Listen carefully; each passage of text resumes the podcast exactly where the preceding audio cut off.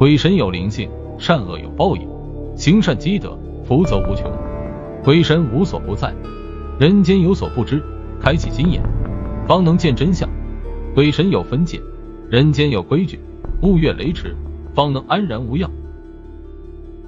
中国悬疑故事。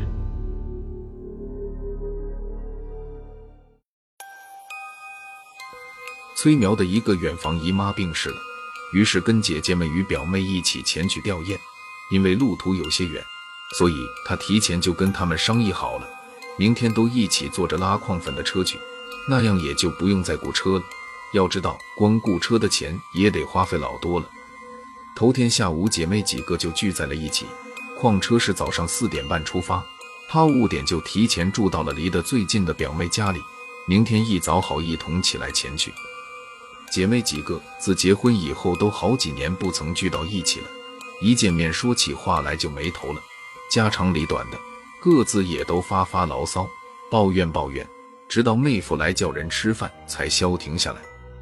吃饭后就看到表妹独处向着外面走去，妹夫叫了她一下，她就朝着妹夫大声说了句：“不用你管，就出去了。”不一会儿表妹就回来了，回来后就坐在那里一言不发的。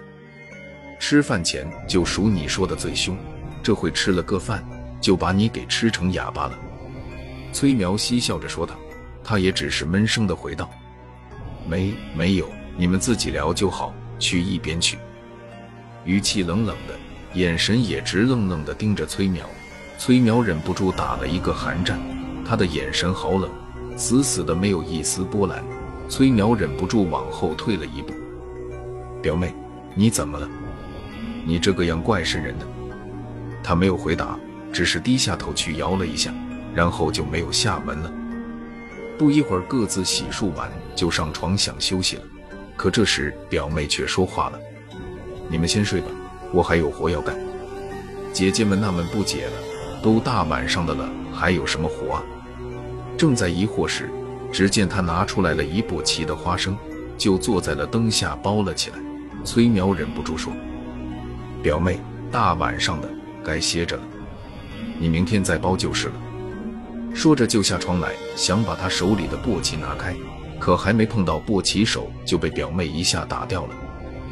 别动我的簸箕，今天晚上必须干完，要不然没有的吃。说话的语气恶狠狠的，像是如果崔苗拿走了他的簸箕，就要跟他拼命一样。边说着，还把包好的花生一把把的往自己嘴里送。崔苗这时也有些生气了，那你就自己在这里干吧，我不管你了。夜里静悄悄的，只有表妹剥花生跟吃花生的声音，咔哧咔哧的嚼着，好不瘆人。崔苗一直没有睡时，看着表妹背对着自己的身影，他一时就困顿了。今天他怎么会如此的反常？难道是有什么自己不知道的事？可回想一下。大家从见到就一直在一起，也没发生别的事啊？难道是自己多想了？就在崔苗胡思乱想的时候，就看到表妹突然站了起来，在屋里来来回回的走来走去，嘴里还不停的念叨着：“怎么还不来？怎么还不到时间？”她不停的念叨着这两句，好像很迫不及待的在等什么人。可是这大晚上的，也没有什么事啊。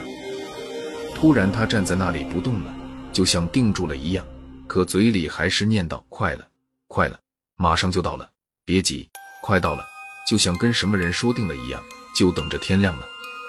看着表妹神神叨叨的，崔苗有些迷信，就觉得表妹可能被什么东西给迷了，就想让妹夫给找个神婆看一下，可别到时候再出了什么事。崔苗起床去跟妹夫说了下情况，可妹夫好似不信这些。觉得崔苗是多想了，就敷衍着说：“要是他天亮了还这样，就再去请。”看着妹夫这样，崔苗也不好再多说什么。崔苗回去的时候，就看到表妹已经躺在床上了，也觉得可能真是自己多想了。姐妹几个就都重新躺了下来，不一会都熟睡了。就在他们都睡着后，表妹突然从床上坐了起来，向着门外走去。崔苗在迷蒙中感觉好像有个东西走了出去。可就是怎么也睁不开眼睛，仅一瞬就又沉沉的睡去了。表妹两眼无神的来到了以前大队里的打鼓场，耳边一直有一个声音在召唤着她。表妹朝着那个方向走了过去，直到四点多钟才回来。定好的闹钟响了，崔苗他们在闹钟的催促下都从睡梦中醒来，一醒来就看到表妹已经收拾好，坐在桌子旁等着他们了，顿时觉得不好意思起来。主人都起来了，哪有客人还在睡的道理？就都迅速的收拾好出来了。不一会，矿车就来到了家门口，姐妹几个就都坐上了车，出发了。车子行驶的很快，不一会就到了山脚下，姐妹几个就依次的下了车。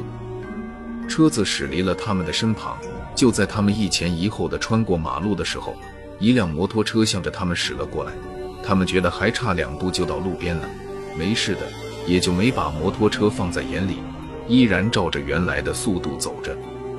可就在他们一转身的时候，就听见“砰”的一声。再回过头来时，就看到表妹躺在了离他们五六米远的地上了。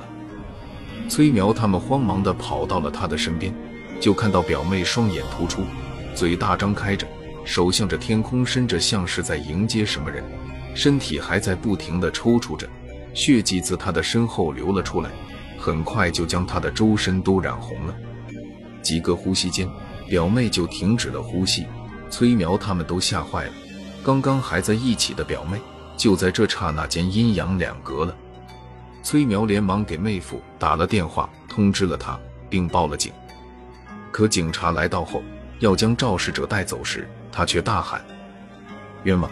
我在远处的时候根本就没看到有人，直到撞到东西的声音响起，我才知道撞到了东西，可也没看到人。”也不知道自己怎么就莫名其妙的把那个人给撞死的。妹夫一听肇事者那样说，还以为他在逃避，就想上去打他，幸好有警察拦着，那人才免受了皮肉之苦。崔苗他们叙述了车祸经过后，肇事者就被带走了，妹夫也把表妹给带回了家，准备好好的安葬了。崔苗让姐姐们去给姨妈吊唁一下，而自己就跟着妹夫回去了。他们那边有一个习俗，就是这种意外死亡的人要在家里停尸三天才能下葬，不然会在外做孤魂野鬼，找不到回家的路。妹夫找了隔壁的神婆王婆来主持着丧葬事宜，顺便帮着给表妹整理整理，让她走的也体面点。王婆一边念叨着，一边帮表妹整理着衣物。咦，怎么会呢？怎么了？王婆崔苗问道。王婆没有回答崔苗的话，仍自言自语道：“不可能的，怎么会呢？王婆到底怎么了？你看，你表妹这才多死久了，怎么会有这种尸斑呢？尸斑有什么问题吗？”崔苗疑惑问道。“当然有。”王婆一脸严肃道。“一般人死后是可以用尸斑来推算死亡时间的，可你看她的尸斑都成汞膜黑色的了，一般就是说他都死亡超过一天了，而且他的尸身都已软化。”也说明死亡将近三十个小时了。王婆，我们昨天下午一直到今天都是在一起的，怎么可能呢？那他中间有没有离开过你们单独在一起呢？单独在一起，好像没有吧？哎，等等，好像是有那么一会，就在我们准备吃饭的时候，他好像出去了一下，回来后就变得不爱说话了。难道他？那他回来后就没有什么奇怪的举动？奇怪的举动？好像有，他昨晚前半夜一直没睡，吃完饭就闷闷的不爱说话了，看人也直勾勾的，让人汗毛直立，还吃了很多的生花生，还说什么时间怎么还没到，反正就折腾了一晚上。等等，你说他爱吃花生，还不停的剥。是啊，有什么问题吗？这让我想起了我奶奶还在世的时候给我讲了一个事来。他说在很久前，这里有一个地主。他种了很多的花生，就雇村里的人去干活，夜里剥花生。可是那时候家里穷，村里人都吃不饱，就想着反正地主家有的是花生，就一边干活一边偷吃点，那样也能填饱肚子，不是？这时有一个叫翠翠的妇人，她一边干活一边偷吃花生，可是让地主给看到了，就将他失手给打死了。可怪异的是。不久，那家的地主也是在一天夜里突然猛吃花生，然后第二天就发现死在了家里。我想你表妹就是听到了他的鬼引声，把他给叫了去的，可能跟他死的时间不相吻合，就只把他的七魄给拿走了。到时间了，就又把他的三魂再拿去。所以你表妹晚上七魄早已离体，而仅有三魂还留在体内，支撑着他在行走。崔苗听后后怕不已。昨天他们跟表妹待在一起，那不是跟纸鬼住了一晚上？要是他起什么歹念，那不是现在回想一下都让人毛骨悚然。崔苗心想：都说枉死的鬼特别的凶，还是快走吧，也别再在这里待着了，自己可别被他给盯上了。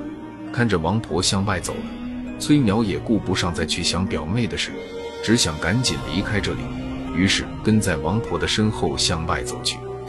可快要拐出门口去，崔苗鬼使神差的回了一下头，也不知是不是刚才王婆的话吓到了自己。崔苗依稀间好像看到了表妹的尸首朝自己嫣然一笑。